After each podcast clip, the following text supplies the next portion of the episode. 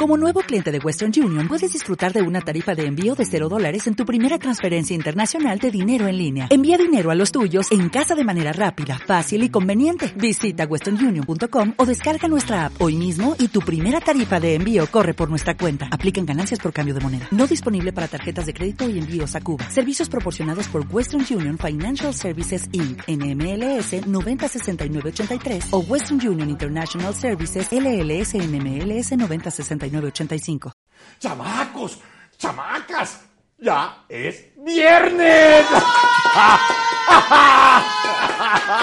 Escuinques, estamos vivos solo por hoy. Y chamacos, permítanme saludar, y si no me permiten, lo voy a hacer de todas maneras, saludar a mi primer violín que se encuentra aquí y al resto de la orquesta. Y vamos a interpretar para todos ustedes Il Trovatore, pero decidimos que mejor vamos a hablar de lo que pasó en la semana y con mucho gusto eh, alguna vez haremos la función de ópera que ustedes merecen. Oigan, Squinkles, ¿ya vieron ustedes el nuevo reality? De, de, Trump con Henry Monster, el nuevo, el nuevo reality show que se llama We Got a Deal. Después del aprendiz regresa con We Got a Deal, man. A través de una llamada telefónica, ustedes lo supieron, que hizo público el, el equipo del presidente, este, de, del, del, ¿cómo se llama este, este, este mastodonte anaranjado, ¿no?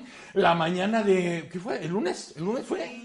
El lunes dieron a conocer el avance en la negociación del Tratado de Libre Comercio para América del Norte. Eh, dicen algunos que, tanto Estados Unidos como los representantes mexicanos chaquetearon con Canadá. vamos a dejar al tiempo porque eso a lo mejor se resuelve el día de hoy.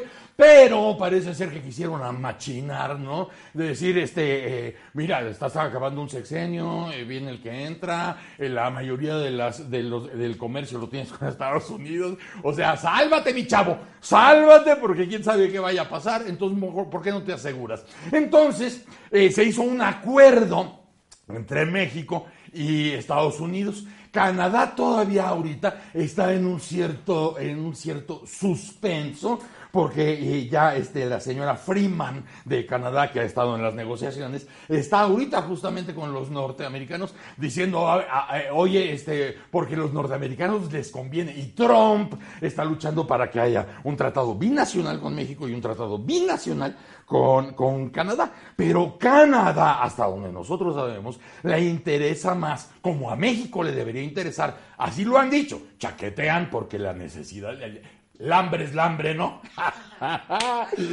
Pero Canadá no tiene, no, no tiene esa necesidad. No tiene, no tiene el hambre, ¿verdad?, que otros cargamos. Entonces, a Canadá le conviene mucho estar en, el, en, el, en el juego de tres o sea, como trilateral, ¿no? Porque eh, muchas veces cuando, cuando Estados Unidos se pone perro, sabe Canadá que puede hacer equipo con México para determinados puntos, o México pedirle el favor a Canadá, y eso hace que de alguna manera esté más aceitado el asunto que tratando nada más por un lado Estados Unidos con México y otro lado Estados Unidos con Canadá, porque Estados Unidos siempre va a llevar la ventaja nada más por el tamaño de la economía que tiene, ¿no? Entonces, eh, eh, hubo una llamada una llamada donde, eh, bueno, hasta, hasta donde vimos, o sea, que se comunicó este, el mastodonte con Henry. En la imagen que hizo la Casa Blanca nada más se ve el mastodonte. Henry parece que está en el teléfono. Podría ser este, podría ser un doble o un imitador, pero del otro lado está Henry y el que habla, el que se echa todo el monólogo, que es el video que después todos conocimos, es el mastodonte, ¿no? Entonces el, oriundo de New York dijo que van a nombrar ese pacto porque dijo, oye, Telecan, ese nombre, ese nombre no me gusta, me Ready Run. ¿Por qué no le ponemos acuerdo comercial? Estados Unidos, México. ¿Para qué le ponemos este tratado de libre comercio de América del Norte? Ya haciendo como un ambiente de decir, oye, pues eso era cuando éramos tres, no nos estamos poniendo de acuerdo los dos, ¿no? Aunque los mexicanos salieron a decir inmediatamente que, desde luego, que esperaban coadyuvar, ¿verdad? Para que los tres estuvieran como siempre han estado, o sea, una terna. Eh, finalmente, lo que quería el gobierno mexicano, ya sea en su versión Henry o en su versión López Obrador, era amachinar la relación con Estados Unidos porque hay mucho dinero en medio mucho dinero y no necesariamente para ser México un país bollante, porque mira cuánto llevamos con el TLC y realmente no hemos sido bollantes. Algunos, algunos sí, otros, otros no. Entonces querían deshacerse ya del nombre del Tratado de Libre Comercio de América del Norte. Eh, eh, eh, decía, vamos a llamarlo acuerdo comercial entre Estados Unidos y México. Y entonces nos libramos, nos libramos de Telecam. Ese, ese fucking name, you know, ese fucking name, Telecam. Telecam suena como algo de perros, Telecam, Telecam. Dijo Trump en la oficina oval. Entonces agrega el, el magnate anaranjado que si Canadá tuviera disposición pues sería que un acuerdo, mientras que, México estuvo insistiendo, yo digo un poco este, dientes para afuera, dientes para afuera porque le convenía a México. Hay algunos, algunos que a estas alturas, pues eh, sí, eh, eh, se, les, se, les, agradece que de pronto nos quieran llevar a lo razonable, porque a final de cuentas sí hay algo de razón, pero, pero no nos quita lo chaquetero, porque dices, bueno, pragmáticamente, pues tienes que defender lo más seguro que, en una relación puede existir con Estados Unidos como es el comercio. O sea, quieras que no se te cae ese changarro y ya, ya, ya babalú. Entonces, pragmáticamente hay quien dice, bueno, es que lo que nos conviene es tener esa lana segura. Pues sí, eh, eh, hablando de negocios, a lo mejor porque uno no tiene nada que ver con eso en los negocios, y decir, bueno, hay a veces que tienes que chaquetear, y hay, hay veces que tienes que dejar morir un tercero, hay momentos en que tienes que abandonar a quien fue tu cuate, todo sea por el business y la seguridad económica que eso representa, quién sabe, yo no entiendo de eso. Entonces, este, dice, dice, he hablado, eh, He hablado con el presidente Trump y México y Estados Unidos han alcanzado un entendimiento comercial. Deseamos, aquí viene la onda de, claro que nosotros deseamos la reincorporación de Canadá, desde luego. O sea, es, es, es, o sea, como diciendo, acabo de darle las nalgas, pero también son tuyas. O sea, eh, es un poco difícil de explicar porque la gente de negocios dirá, es que business are business. Y los gringos tienen muy, y sobre todo este presidente muy bien puesto eso de, nosotros no tenemos amigos, tenemos socios. Y así funciona ese, e, e, e, ese mundo, vamos a llamarle cruel pero sustancioso, ¿no? Entonces, eh, estamos eh, desde luego queriendo que esté Canadá y que se logre una exitosa negociación trilateral. Este, eso, eso dijo Henry, el que todavía es presidente de ustedes, Henry. El mismo Henry que ha sido presidente de ustedes desde el 2002, el mismo Henry, este, anda diciendo, pues, este, ojalá nos arreglemos todos, ¿no? Entonces, se celebró se celebró ahí en la oficina de la Casa Blanca, en la, ¿cómo se llama? ¿Oficina Oval? Ahí celebraron, ahí estaban este, sentados este, en primera fila Videgaray, este, Guajardo y, el representante de, López Obrador, Jesús Seade. Ahí estaban en primera fila sentados y cotorreando con, eh, con, con Trump y había mucha gente y camarógrafos y todo. Nunca te ibas a imaginar que a los dos días este cabrón anaranjado iba a decir, y van a pagar el muro, ¿eh? ¿Cómo fue? ¿Cómo fue? Dos días después, después de felicidades, sus amigos, eh, eh, all together now. Hey, hey, macho, macho, man. Macho, macho, man. A los dos días, y a pagar el muro, cabrones, ¿eh? no, pues es que estás tratando con un bipolar. Imagínate, o sea, este, imagínate vivir con un bipolar, ahora velo, velo gobernando. Entonces, eh, agradeció Trump al equipo de Henry, desde luego este, en la llamada, en la llamada, en la llamada, sí, eh, Mr. President, and, give, my best to the elect eh, President López Obrador. En la misma llamada dijo, salúdame a López Obrador. Y claro, como, como ya veremos cómo resulta es, eh, eh, el producto de esas negociaciones, desde que salieron, tanto Guajardo como, como Videgaray dijeron, no, no, y tenemos que reconocer que la negociación del señor Seade fue clave, clave para sacar adelante esto. Por si mañana sale la chingadera, para decir, no, pues fue él. ¿Se acuerdan que hasta lo reconocimos? Bueno, a ese punto llegó él. Ya nos íbamos. Y, y él dijo, dijo, oigan, antes de irnos, ¿me permite? Y él fue el que dijo. Pero también sirve al otro lado. De decir, no, se, se ha de llevar instrucciones, pero aquellos, aquel par de bribones se fueron de hocico y hicieron eso. O sea, como que ya, está, ya tienen todos listos este, la posibilidad de señalar a, unos o a otros, ¿no? Pero la cosa es que en conjunto eh, eh, llegaron a, este, a celebrar que tanto la industria automotriz como los agricultores estarán contentos con las nuevas determinaciones, tanto allá como acá. O sea, era un contento tremendo. El mastodonte gringo dijo que México ha prometido empezar a comprar inmediatamente todos los productos agrícolas que sean posibles. Eh, esto podría contrariar el compromiso de Andrés Manuel de dar de, de comer a quienes nos dan de comer. Esa es la frase, los trabajadores del campo. El acuerdo ya recibió el aval del próximo gobierno porque Marcelo Ebrard, cuando acabó, cuando se anunció la,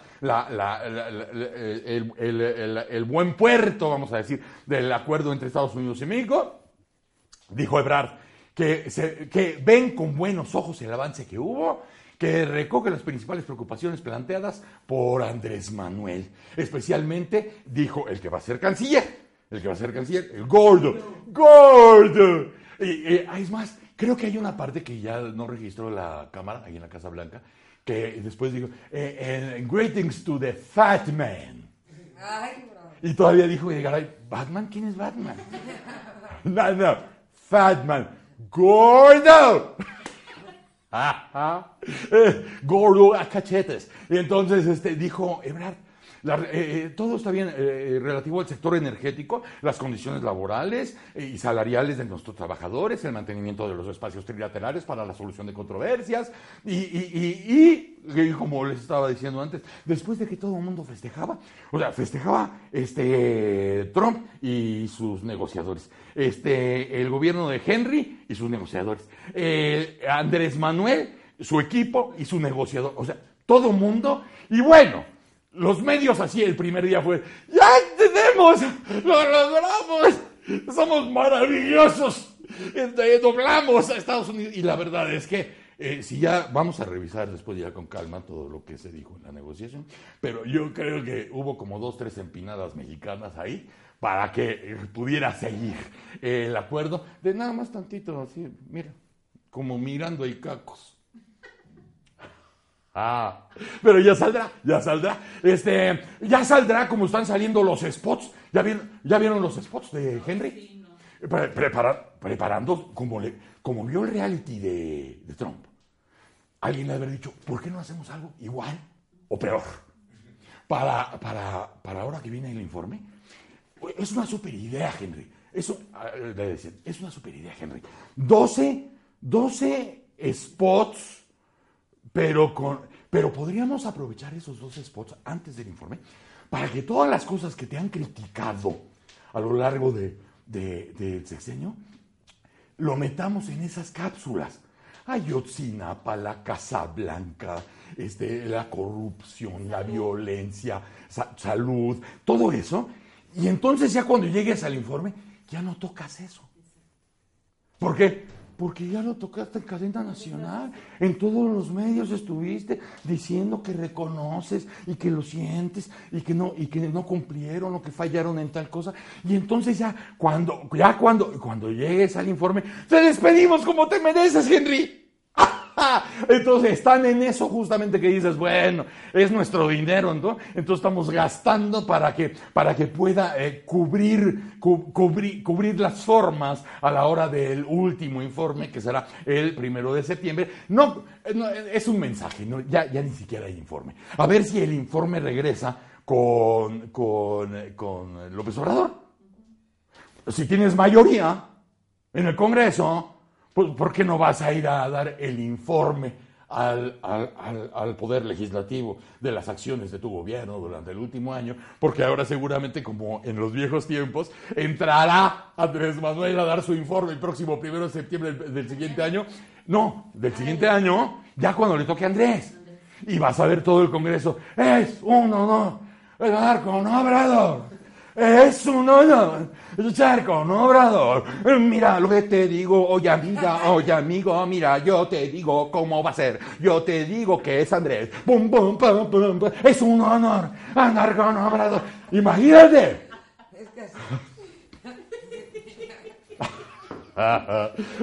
Vamos a ver qué pasa. El otro- este primero de septiembre va a ser, pues, pedorro, ¿no? Como así fiesta personal y llevas a tus amigos y te aplauden. Pero a ver qué pasa el próximo primero de septiembre, a ver si regresa el informe al Congreso de la Unión. Este, oigan, el pan, el pan anda muy mal. Y no, no estoy hablando de cuestiones este, vitamínicas o nutrientes. No, estoy hablando del partido. Mal, mal. El fin de semana, ¿qué pasó? Y, bueno, eh, hablo del fin de semana porque, porque no quiero dejar pasar el tema, porque los partidos, los partidos que eran los partidos potencia, los partidos que, que tuvieron presidente incluso de la República, andan, andan muy mal. Olvídate del PRI ahorita, el PAN, el fin de semana. Damián Cepeda, que ustedes lo conocen, porque estuvo haciéndose campaña mientras se hacía campaña Anaya. Damián Cepeda renunció, fíjense, renunció a la dirigencia nacional de su partido. No avisó, no definió, no- nunca se definió si iba a ser definitivo o no. Impuso, él impuso a Marcelo Torres como su sucesor. Y su sucesor, ya siendo dirigente nacional, le ordenó a Damián Cepeda a que coordine su bancada en la Cámara de Senadores. Eh, a- eh, nombró, nombró el nuevo también a Juan Carlos Romero Hicks como coordinador del grupo parlamentario de los diputados. Se lo comieron a Cepeda. Es más, se lo siguen comiendo vivo, ¿no? Porque dices, mira nada más. Ahora sí, como es del pan, dices tú, qué huevos tan azules. Porque dices, oye, este, te voy a nombrar este dirigente nacional. Y entonces tú, ya di- como dirigente nacional, me mandas a mí de, de coordinador del Senado. ¿Eh? Ah, órale, ya vas. Entonces sacas la espada Excalibur. Te nombro eh, eh, pre- presidente del partido Acción Nacional, ¿no? Con Excalibur. ¿Cuál es tu primer comando? Te ordeno, dice el otro cabrón, que vayas a coordinar el Senado. Va. Entonces ya dice, él me dijo, él me dijo. Argumentó Cepeda que no se autonombró, que ni, no le echó la bolita al nuevo, desde luego que no. Dice, no me autonombré. Como cuando agarras a un niño, ¿no? Que le está picando la cola a su abuelita o algo. Que dice, no. No, no me autonombré. La decisión la tomó el que es el dirigente nacional. Yo ya no soy, es él. Marcelo Torres. Y él hizo, él consultó con los legisladores y por eso me metieron aquí. Pero yo, no, mamá. Él me convenció, me llevó al oscurito. ¡Ajá! Entonces, el, el que fuera, o no sé si sigue, no debe seguir siendo anallista, asegura que la dirigencia del partido escuchó a los legisladores y que él no tuvo ninguna intervención en la consulta en ningún momento. Y creo que más o menos funciona así. Este, a ver, este, se- senadores, ¿quién los puso ahí, cabrones? ¿Eh? No, no, nosotros, por la voluntad del pueblo, ¿no? No se pendejos. ¿Quién los puso ahí? No, pues el señor Cepeda. ¡Ah! ¡Ah! Entonces, ¿a quién quieren de coordinador en la bancada? No, pues al señor Cepeda. Ajá. Así.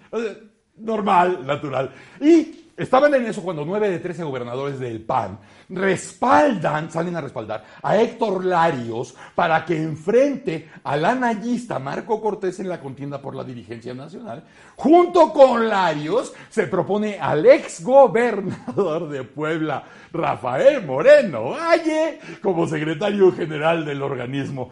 Héctor, Héctor Larios. Nada más, nada más.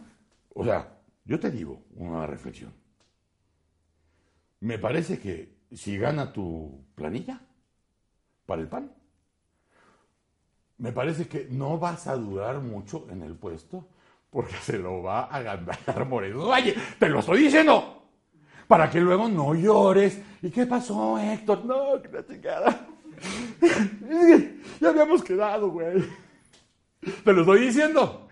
O sea, donde está Rafael, eh, eh, hay sorpresas. Siempre va a haber sorpresas. Así que, ah, no, si ya lo platicaron, ya no te asusto. Pero si no lo han platicado, asústate. Por su parte, en entrevista radiofónica, Roberto Gil eh, Roberto Gil Suart aseguró que habrá competencia por la dirigencia del partido y dice que está muy entusiasmado por el movimiento que encabezan Larios y Moreno Valle. Cree que pueden recuperar los principios del partido. ¿Quién, sabe? ¿Quién, sabe? Bueno, los mejores deseos para los panistas y ojalá este, puedan recuperar sus, sus, sus, sus, conceptos básicos y sus principios algún día. En el PRD eh, eh, renunció Agustín Basabe. Creo que es el noveno expresidente que renuncia al PRD. El noveno expresidente de perredistas, creo que han renunciado nueve. Y Agustín Basabe, eh, esta misma semana, dijo que, que, ya no le veía caso, que ya, ya había perdido la fe en que el PRD volviera a ser el partido que fue, que las tribus lo tienen deshecho, que valió madre y que eh, Agustín se va. Suerte, Agustín, para donde, donde vayas a estar. Suerte. Eh, en San Lázaro ya quedó instalada la, legislatura número 64. Para ser números, la que acabó es la 63. Entonces viene la 64, que empieza ya oficialmente el primero de septiembre, pero ya fueron por sus credenciales, ya fueron a probar sus, sus curules, ya fueron a ver si le caben las nylons. Y mientras que los panistas enseñaban carteles con la leyenda Justicia para Monterrey y Guadalupe por todo el asunto de de los candidatos allá y que les dieron, este, unas les dieron unos puestos del PAN al PRI. Pero estaban con sus carteles. Los morenistas contaron hasta 43 en referencia a los estudiantes aparecidos en el Sinapa. La Cámara de Diputados quedó ya constituida con Morena como primera fuerza, con 247 diputados. En segundo lugar, el PAN con 80, cabrón. El PRI Creo que son 47. O sea, no, nada más imagina, acuérdate del año pasado o hace dos años o hace tres. O sea, es el mundo al revés.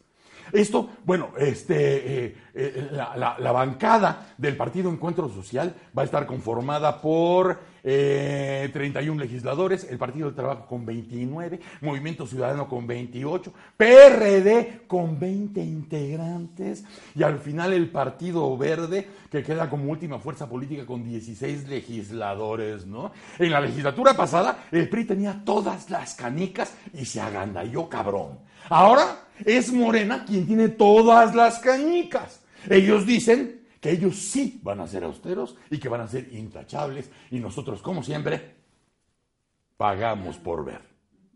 Pagamos por ver. ¿Y viste lo del Partido Verde? Este, eh, les anunciamos que vamos a dejar de colaborar con el PRI. Ya no, ya no somos lo mismo. Tuvimos una relación buena, pero ya es hora de que cada quien vea por su lado. También cuando, bueno, al principio cuando el PAN se fue a la presidencia, nosotros estuvimos con el PAN. Cuando estuvo el PRI en la presidencia, pues nosotros estuvimos con el PRI. Ahorita, pues como ya valieron madres, ya nosotros como que tenemos que madurar, ir a otra cosa y le deseamos mucha suerte a Andrés Manuel López Obrador. ¡Ah! ¡Ah!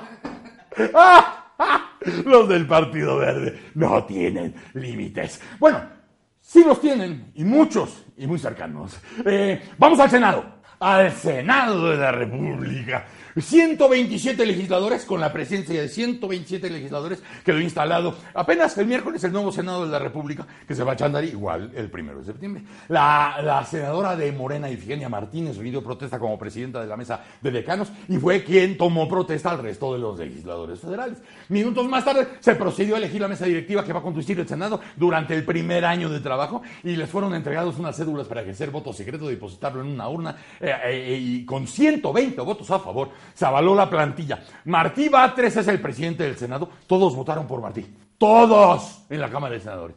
Todos. Este, tres vicepresidentes. Está Moreno Valle. Ojo, Héctor. Este, eh, está, está Jorge Carlos Ramírez Marín. El, ¿Te acuerdas? El, eh, eh, que es amigo de nuestro amigo eh, Carlos Ramírez Marín, la morenista Mónica Fernández, cuatro secretarios, Nancy de la Sierra del PT, Verónica Delgadillo de Movimiento Ciudadano, el perredista Juan Cepeda, y Antares Vázquez también de Morena. Existieron siete legisladores que votaron por otras plantillas con ternas diferentes, pero la votación fue unánime cuando votaron todos, como les decía, por Martí Batres. Martí, ya ves cómo es expresivo, ¿no? Martí, todos votaron por ti.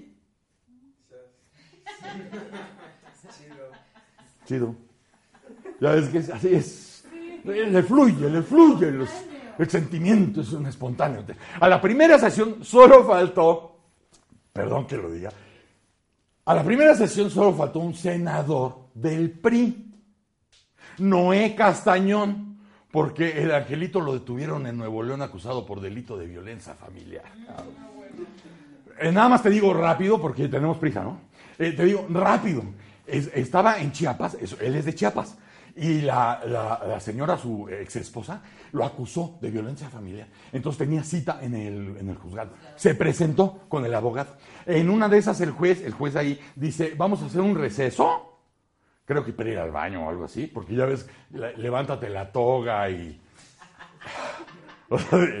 tiene su, su expertise. Tiene ese chiste de ir con la toga o si quiere de aquí de... Y atínale. Está cabrón. Entonces hacen el receso y cuando regresa todo mundo a la sala, ya se había ido este Noé. Ya se había ido. Y, nada más estaba el abogado, imagínate, con cara así de. Oye, ¿y dónde está aquí el, ahora sí que el presunto? Ya se fue. Eh, ¿Qué es lo que quiere decir esto? Para el juez, prófugo. Vuela. Ah, no, no. Eh, eh, de ahí todo parece indicar que se fue a Las Vegas. Porque cuando regresa a, Nuevo León, a Monterrey, viene de un vuelo de Las Vegas. Y la justicia mexicana lo espera en el aeropuerto de Monterrey y venga para acá. Detenido por, por, este, por, por presunta violencia familiar, pero también había sido nombrado él en el caso de los Panama Papers este, este, este gran eh, reportaje que hizo, que presentó el Süddeutsche Zeitung de Alemania con un conglomerado de periodistas de todo el mundo, entre los que nombraban como poseedor de Panama Papers, era este señor, Noé. Bueno, a, ver, a ver qué es de él, porque ya no se pudo ni sacar la credencial, entonces no tiene fuero. No llegó ni a sacarse la credencial del Senado. Eh, si van a desaparecer fuero, eh, lo desaparecerán. Pero ahorita todavía existe pero no lo tiene porque no sacó ni su credencial por estar, ahora sí que huyendo de la vieja, del juez y de Las Vegas, ¿no? El senador de Morena, ¿se acuerdan de Félix Salgado Macedonio? ¿Te acuerdas? Sí. ¡Ah! Félix está de regreso. Eh, todavía me acuerdo, no me acuerdo en qué cámara, ¿en qué cámara estaba Félix cuando se peleó con este Dionisio Pérez Jacome? ¿Te acuerdas? Sí, creo que la de diputados que te voy a... Ah, esa, esa. También eran diputados. Estaba Dionisio Pérez Jacome, el papá, el, señor, porque ahorita ya está el hijo también ya en la política. El señor, de, esos este, intocables figuras del PRI. Y, quién sabe qué discusión tuvieron en la sala. Entonces, cuando estaba la gente de la prensa buscando ahí entrevistas y todo, estaba, ah, estaba Dionisio Pérez Jacome dando una entrevista y llega Félix Salgado Macedonio y dice, oye Nicho, te voy a romper tu madre, cabrón. Este, no, Félix, ahorita, platicamos. No, Nicho, no, Nicho, te voy a partir la madre, Nicho. Y todas las cámaras. no, ahorita, Félix, ahorita platicamos. Te voy a romper tu madre, Nicho. Gran momento, gran momento estelar del Congreso mexicano. Bueno, pues celebró eh, Félix Salgado Macedonio que sus coordinadores están para sacar una mesa directiva de consenso, ¿no? Entonces, este, así, así gritaba Félix desde su lugar. Eh, eh, ahí mismo, en el Senado, en la legislatura que está por concluir, a los senadores, ¿qué crees? Descubrimos, bueno, no, no descubrimos, no es cierto. Nos comunicaron que a los senadores les daban un estímulo de 700 pesos por ir a la sesión, cabrón. No. Dios mío. 700 pesos por acudir a la Cámara, a la Cámara de Senadores. Eso lo dice el documento Plan de Austeridad Republicana que elaboró Ricardo Monreal y detalla que independientemente de la dieta de 118 mil pesos, apoyos por 45 mil pesos mensuales, los senadores recibieron el estímulo adicional a través de sus grupos parlamentarios, lo que dejó el reparto eh, en lo oscurito, porque ni siquiera la Auditoría Superior de la Federación ha logrado revisar esas bolsas millonarias que nadie ve, pero que ahí están. El estímulo representó un gasto de 2.4 millones de pesos, tan solo por las 27 sesiones a las que acudieron los senadores en el periodo de, febrero-abril de este año. Muchos dirán, ay, dos millones. ¿Sabes cuánta gente podría tragar con dos millones de varos? Pues esos güeyes nada más por ir al trabajo. 700 pesos. O sea, es de una berraquez. ¿Por qué? ¿Por qué berraquez? Estamos hablando de 700 pinches pesos. ¿Por qué decimos 700 pinches pesos? Súmenle buffets de comida que son instalados en, un desnivel del salón de plenos, la distribución de fruta y semillas que se entrega en las oficinas de los senadores, eh, eh, eh, según los reportes de gasto del, Senado, solo en 2015, 2016, 2017 fueron servidos un total de 224 bufetes para legisladores. El gasto por alimentación y utensilios del Senado, este, esos años, fue de 81 millones de pesos. En 2017, senadores del PAN informaron que entre los apoyos que reciben mensualmente están 10 mil pesos para gasolina, 10 mil pesos para consultas médicas, análisis, medicamentos, otros 10 mil para capacitación, 5 mil 600 pesos para comida, 5 mil pesos para reparaciones del coche, 5 mil pesos para el teléfono. Además, eh, tiene, supuestamente tiene, esa, esa sede es nueva, es nueva y costó un chingo. Bueno, pues el Senado además gasta al año más de 11 millones de pesos en la renta de estacionamientos cercanos al edificio este, para que les resguarden 550 vehículos pertenecientes a los trabajadores o que están al servicio directo de los legisladores. Por eso, cuando digo 700 pinches pesos, es lo que no puedes creer. Además, el Senado va a gastar ahorita 300 millones de pesos para qué? Para liquidar a 1.900 asesores. Digo, si tienes esa cantidad de asesores, es que no necesitas saber nada. A ver, búscame un asesor este, de, comercio internacional. Sí, señor, soy el, soy, soy el asesor. ¿Usted es el que cobra 30 mil pesos al mes? Sí, señor. Este, eh, ¿Usted sabe todo el Tratado de Libre Comercio? Sí, señor, se lo explico. No, no, no, no, no mame. No mame. Escríbame un discurso que hable a favor del tratado este, que no sea más de una cuartilla y media, que se note que soy un chingón y que estoy a favor de que se firme. Pero no, soy asesor, no quiero nada más escriba eso, chingada madre. Va a recibir usted, va a recibir su dinero, pues no mames. Y unas tarjetitas, por si me hablan del radio y eso, tenemos una tarjetita ahí para dos, tres puntos que digan, ah, cabrón, ¿cómo sabe este cabrón? Ah, bueno. Así, 1900 asesores. En la legislatura que termina, los trabajos, esta eh, este, eh, aumentaron considerablemente los trabajos. El personal que cobraba bajo el rubro de servicios personales pasó de gastar 1.828 pesos en 2013 a 3.000 millones en este año. Por eso cuando les digo, y ellos aceptaban 700 pinches pesos por ir. Cuando estamos hablando de millones y millones y millones y millones y apoyos y apoyos y apoyos y apoyos y además 700 pinches pesos para que los pongas en tu cenicero del coche. Solamente en asesores la Cámara de Senadores ha erogado 6.496 millones de pesos en seis años. De acuerdo al proyecto de austeridad de Morena, Buscarán eliminar las plazas contratadas de forma discrecional al servicio de los senadores, asesorías personales, eh, eh, de comisiones, también mandos medios, servicio técnico de carrera, todo eso pues tendrá que salir, ¿no? Y mientras eso pasa en el Congreso, o está por pasar, o ya no sabemos qué va a pasar, ya veremos qué pasará. Eh, en la reforma educativa han pasado cosas porque, ¿se acuerdan ustedes que comenté, creo que la semana pasada, que la gente, eh, con lo de los foros educativos, estaba diciendo que la gente, pues haciendo un poco berrinchito a Andrés, ¿no? Diciendo, pues no, pues están hablando mucho, pero no, no hablan de, de, acabar con la reforma educativa, ¿no? O sea, no, no estamos culpando a nadie, pero como que alguien se está haciendo pendejo, ¿no? Con, no dice, como que no di, como que no hablan claro, como que no nos dejan saber su sentir, ¿no? ¡Ah! Bueno, eso lo platiqué la semana pasada.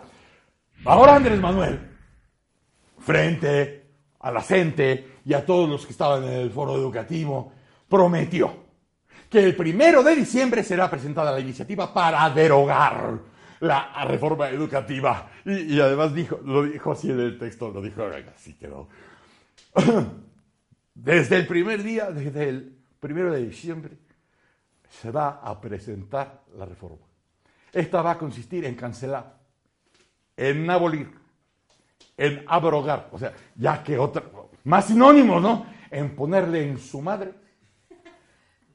a la llamada reforma educativa y al mismo tiempo se va a presentar una nueva reforma educativa. Eso lo dijo en Tuxtla Gutiérrez, en Chiapas, eh, donde se celebró el primer foro, que fue el lunes, el primer foro de consulta sobre la reforma educativa.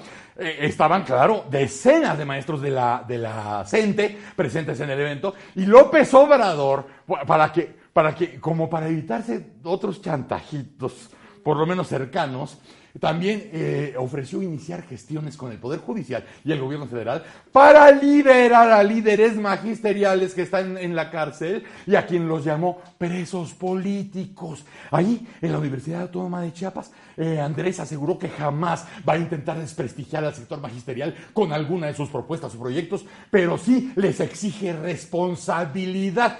¿Qué les pido a los maestros de Chiapas y a los maestros de México? Preguntó que se haga el compromiso de cumplir con su deber, con su responsabilidad. Y les dijo, cero ausentismo, cabrones. Bueno, cabrones no lo dijo.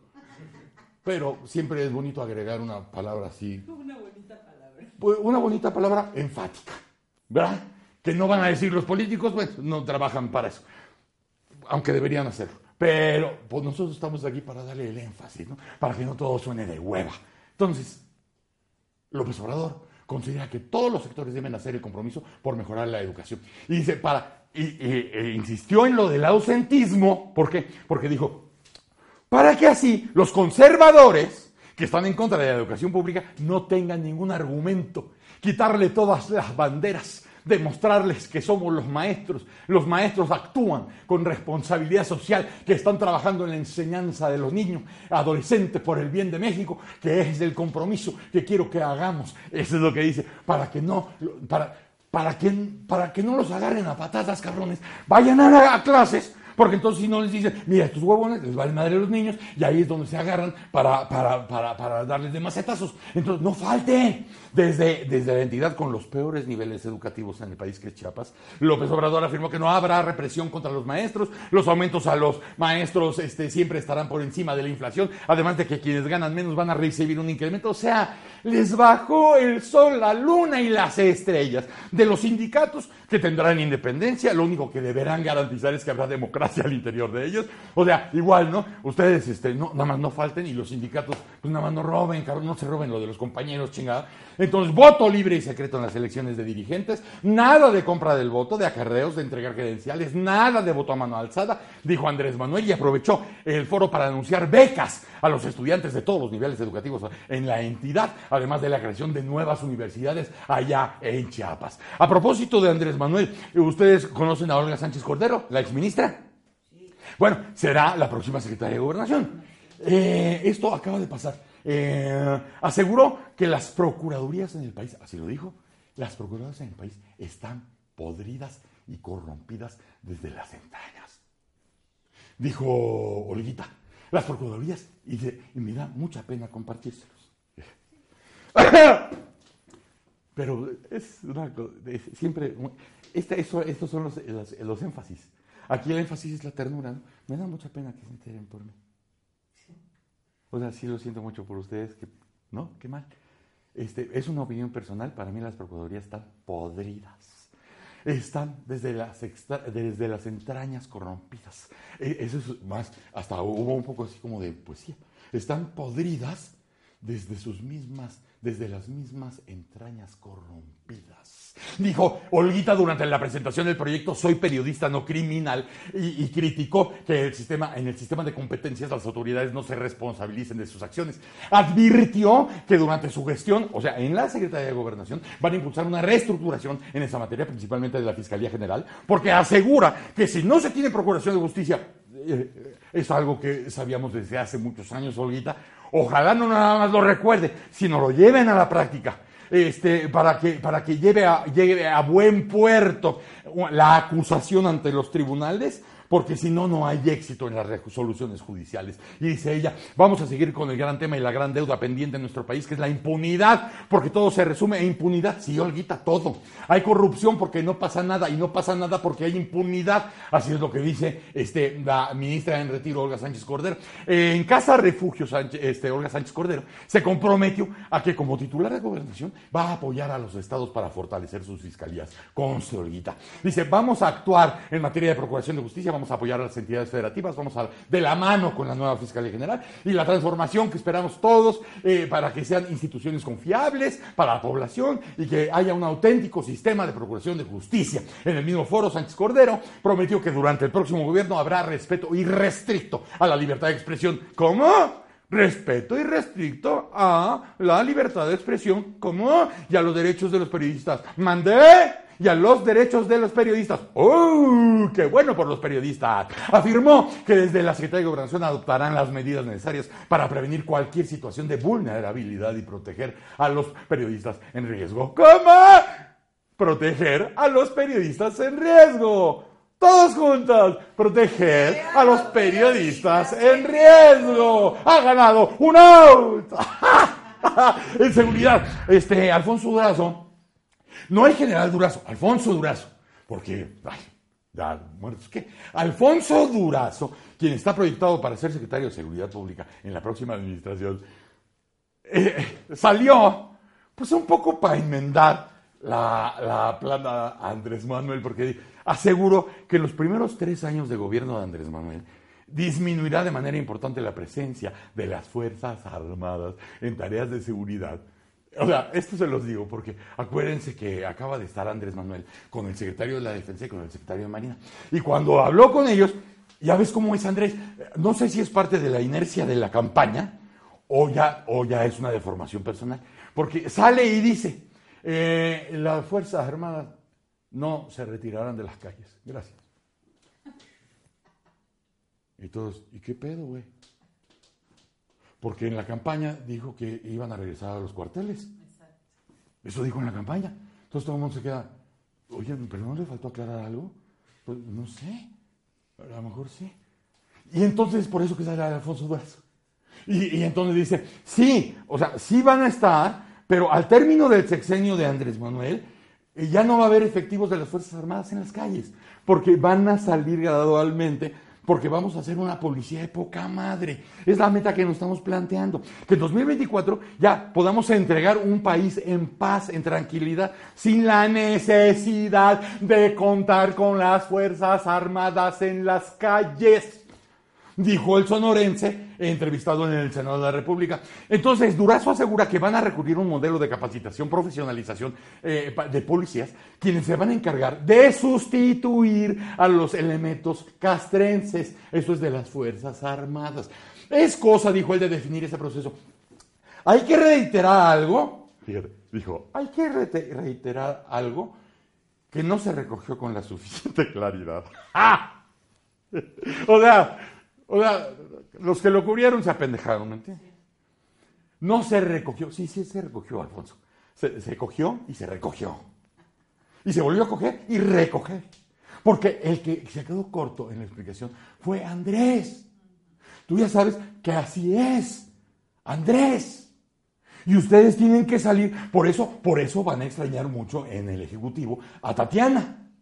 Porque Tatiana era la que salía para completar las ideas para eh, llenar el vacío, para, para, para, para, que, para, decorar ese hueco que dejó quién. Ya sabes cómo es. Es este Andrés.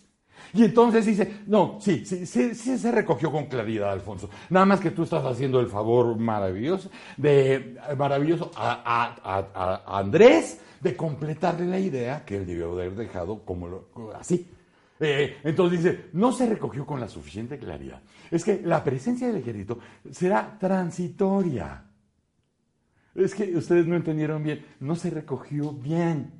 Nos hemos propuesto un programa emergente de capacitación y profesionalización, policial con el propósito de tener los cuadros suficientes y adecuados que entrarán al relevo de las fuerzas militares en las calles, pero ustedes no lo recogieron bien. Durazo dijo que ya preparan la iniciativa para crear la Secretaría de Seguridad Pública. Finalmente no será presentada por, por Henry como iniciativa preferente al inicio de la próxima legislatura, sino la propuesta estará lista en la primera semana de septiembre. Eso es lo que dijo este Alfonso Durazo, que estará a cargo de la seguridad pública. Este, ya, ya, ya, nos vamos, ¿eh? ya nos vamos, ya nos vamos. Mantén el, ritmo. Tú eres el primer violín, estoy bien, tú mantén el ritmo.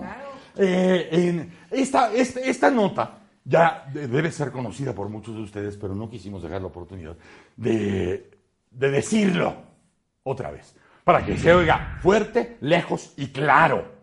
En México, a las familias que se encuentran en los estratos económicos más bajos, o sea, los más jodidos, este, eh, eh, los más jodidos les va a tomar 11 generaciones subir y alcanzar un nivel medio de ingreso.